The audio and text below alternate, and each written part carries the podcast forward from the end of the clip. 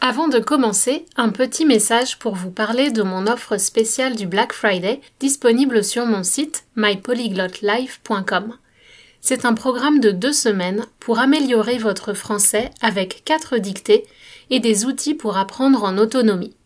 Avec cette offre spéciale, vous bénéficiez aussi d'un groupe WhatsApp privé et d'une séance live de Q&A pour poser toutes vos questions.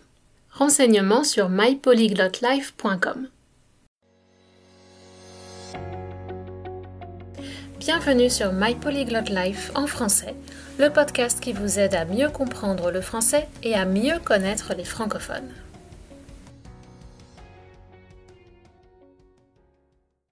Bonjour, cette semaine, à l'occasion du Thanksgiving américain, ce sont les soldes du Vendredi fou, comme on l'appelle parfois au Québec, plus connu dans le reste du monde sous le nom de Black Friday, suivi du Cyber Monday ou Cyber Lundi. Comme nous sommes à seulement un mois de Noël, beaucoup en profitent pour faire leurs achats de cadeaux de fin d'année. Vous avez peut-être entendu cette nouvelle concernant la France. À cause du confinement, les petits commerces sont fermés. Les grands supermarchés, qu'on appelle grandes surfaces, sont ouverts, mais ils ont dû fermer l'accès aux rayons des produits non essentiels, parmi lesquels les livres, ce qui est discutable. Des protestations se sont élevées un véritable tollé, et les commerçants, petits et grands, ont demandé au gouvernement français de carrément interdire les soldes du Black Friday. Ils n'ont pas obtenu gain de cause, c'est-à-dire que le gouvernement a refusé, mais il a accepté un compromis.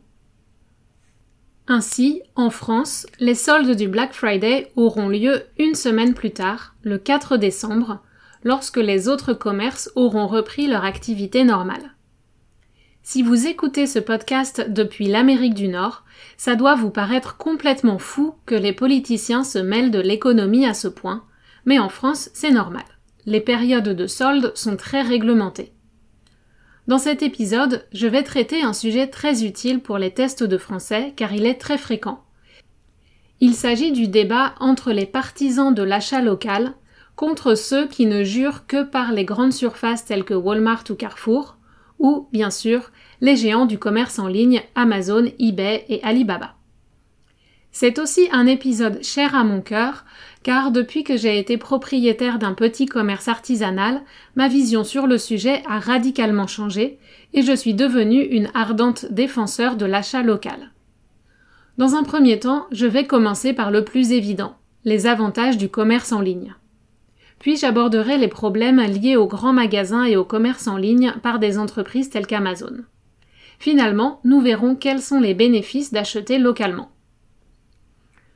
Tout d'abord, force est de constater que de nos jours, il est difficile de se passer du commerce en ligne. Parfois, c'est presque un passage obligé.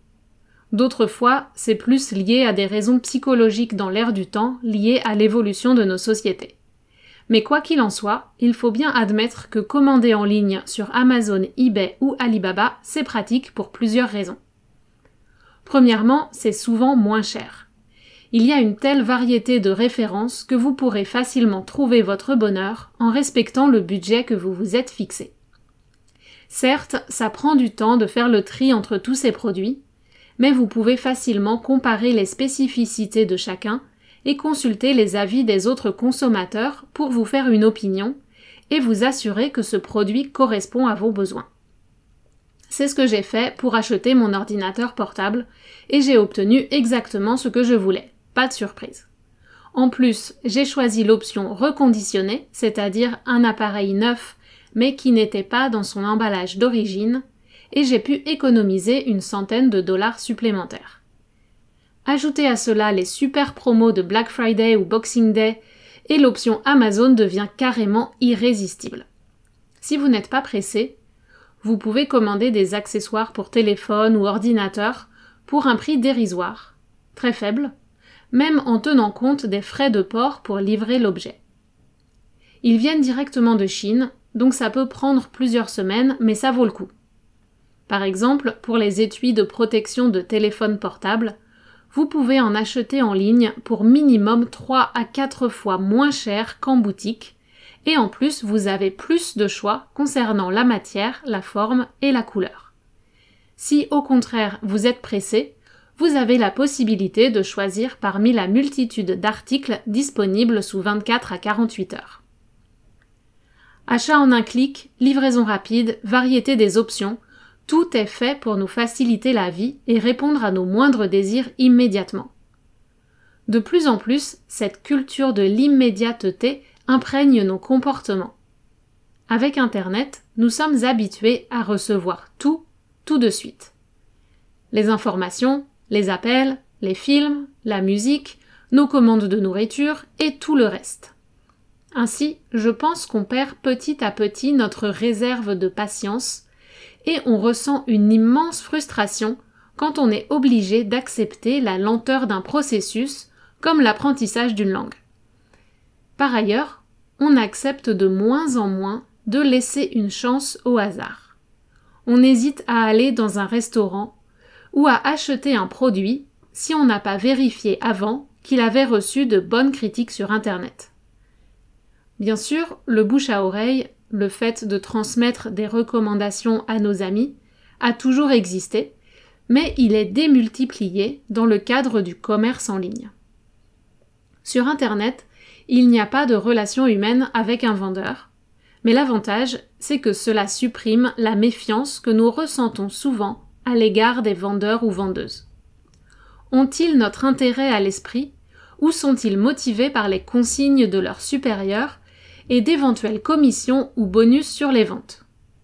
En achetant en ligne, nous nous privons peut-être des conseils avisés d'un expert, mais nous les remplaçons en faisant la moyenne de tous les avis de nos pairs, des autres utilisateurs.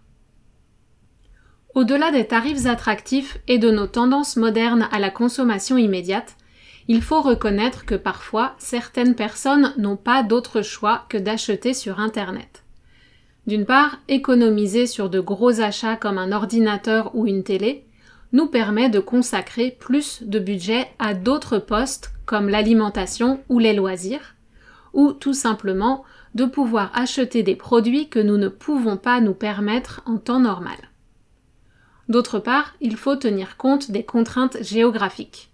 En tant que francophile, je suis sûre que vous connaissez bien les challenges de vous approvisionner en contenu en français, livres ou films, en dehors des pays francophones.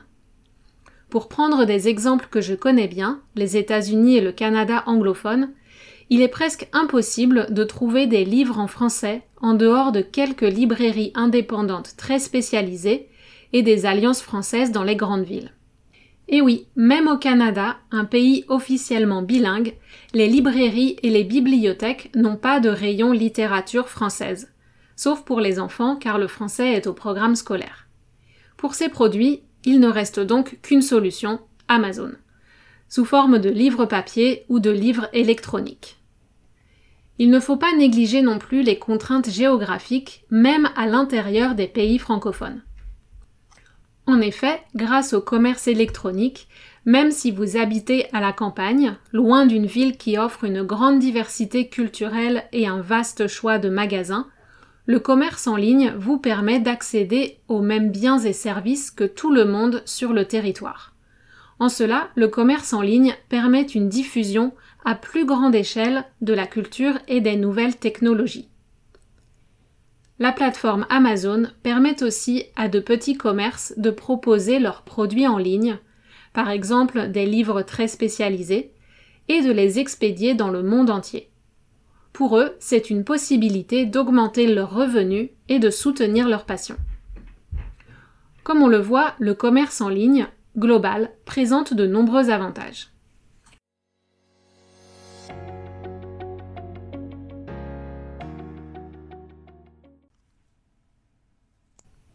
Cependant, on doit aussi être conscient de certains excès liés à cette façon de consommer, et en particulier aux géants comme Amazon. Le premier est lié aux conditions de travail. Bien sûr, les abus n'ont pas commencé avec le commerce en ligne. Les scandales liés aux délocalisations et aux conditions de travail lamentables dans les pays étrangers font les gros titres depuis au moins les années 1980. Délocaliser, c'est transférer la production d'objets vers des pays où la main-d'œuvre est moins chère et en général non syndiquée. Ça marche aussi avec des services comme le service à la clientèle. Au fur et à mesure que le coût ou les revendications des employés augmentent dans un pays, la production est à nouveau transférée vers un pays plus abordable. Par exemple, de la Chine au Vietnam, au Cambodge ou au Laos, puis à des pays africains. Avant, on achetait ces produits chez des intermédiaires physiques, les magasins, qui prenaient une marge conséquente, importante au passage. Avec l'arrivée du commerce en ligne, on peut maintenant éliminer ces intermédiaires et commander directement à l'autre bout du monde ou chez un importateur qui se contente de recevoir et d'expédier les produits. Si les produits proposés sur Internet sont si bon marché, c'est souvent au détriment des conditions de travail. C'est-à-dire que plus le prix baisse, plus les conditions de travail sont mauvaises aussi. Pour les ouvriers dans ces pays, Travailler dans une usine est plus intéressant financièrement que de rester à la campagne. Mais pourquoi accepte-t-on de telles conditions de travail pour ces gens-là? Des conditions qui seraient inacceptables pour nous-mêmes. Parce qu'on ne les voit pas? Qu'on se dit qu'ils ont l'habitude et que, après tout, c'est une amélioration pour eux, gagner un dollar par jour au lieu de quelques centimes Pourquoi pas Mais ils suent, ils travaillent dur pour fabriquer les biens de consommation, et nous, nous travaillons dur pour les acheter. Et au final, ce sont les actionnaires des grandes compagnies qui ramassent le plus d'argent. Et où va cet argent? Pas nécessairement dans l'économie locale et réelle. Mais ce n'est pas tout. Dans les pays occidentaux aussi, les conditions de travail ont été dénoncées, en particulier dans les entrepôts et au niveau des livreurs. Cadence infernale, c'est-à-dire rythme de travail très rapide, pénibilité physique, pression qui génère du stress et faible salaire sont les plaintes principales. Le statut des livreurs en particulier est un sujet particulièrement épineux, complexe, en France, où le droit du travail est beaucoup plus rigide qu'aux États-Unis. Ce qu'on appelle l'ubérisation de l'économie, un mot formé à partir de la marque Uber, c'est le fait de casser les structures traditionnelles pour employer une multitude d'individus indépendants. Eh bien, ce système s'accorde mal avec la culture et le droit du travail en France, ainsi qu'avec les exigences du système de protection sociale. Il y a beaucoup à dire sur ce sujet, mais ce n'est pas le thème de ce podcast, donc je vais m'arrêter là.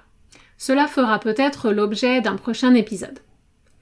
Par ailleurs, concernant la logistique, on sait aujourd'hui que ce système n'est pas optimal sur le plan écologique.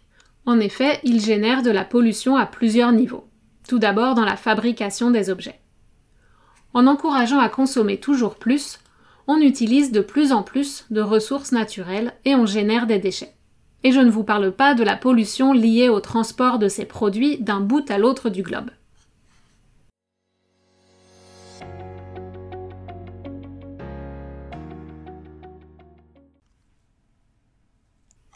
Quand on pense à l'environnement, ça a beaucoup plus de sens d'acheter local, mais ce n'est pas le seul bénéfice.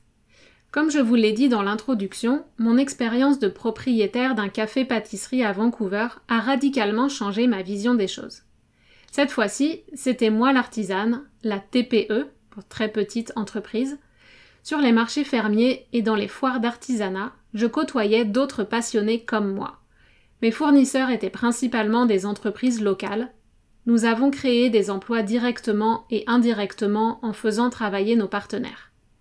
Derrière les commerces locaux, il y a des personnes qui vous ressemblent, des familles, des passionnés, ou juste des gens qui veulent gagner leur vie. Les commerces sont des lieux d'interaction sociale. Ils créent du lien social dans un monde où nous passons la plupart du temps devant un écran. Les taxes payées sont directement utilisées dans votre communauté par exemple pour financer les infrastructures et services publics.